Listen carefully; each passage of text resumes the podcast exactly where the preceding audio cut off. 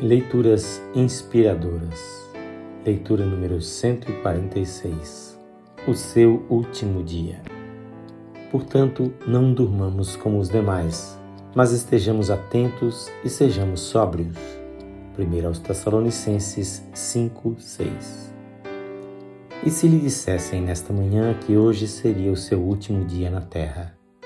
Como passaria as suas últimas horas?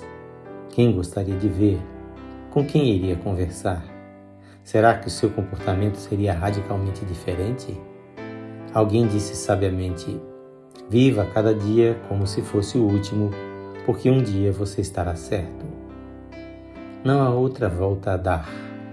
Quer a nossa vida terrena termine por acidente, doença, idade avançada ou o regresso do Senhor, um desses dias será o último.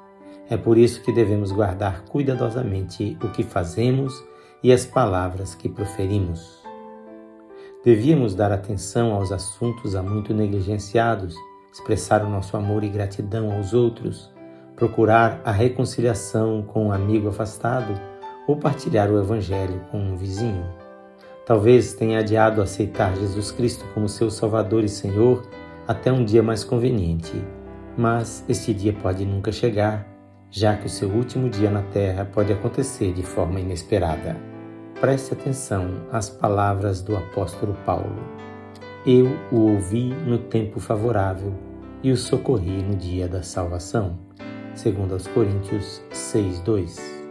Você está vivendo cada dia como se fosse o seu último? O texto desta leitura foi retirado do livro Nosso Andar Diário, Alimento para a Alma e esta leitura foi feita por este seu amigo, o pastor Edson Grando. Que o Senhor Jesus abençoe abundantemente a sua vida.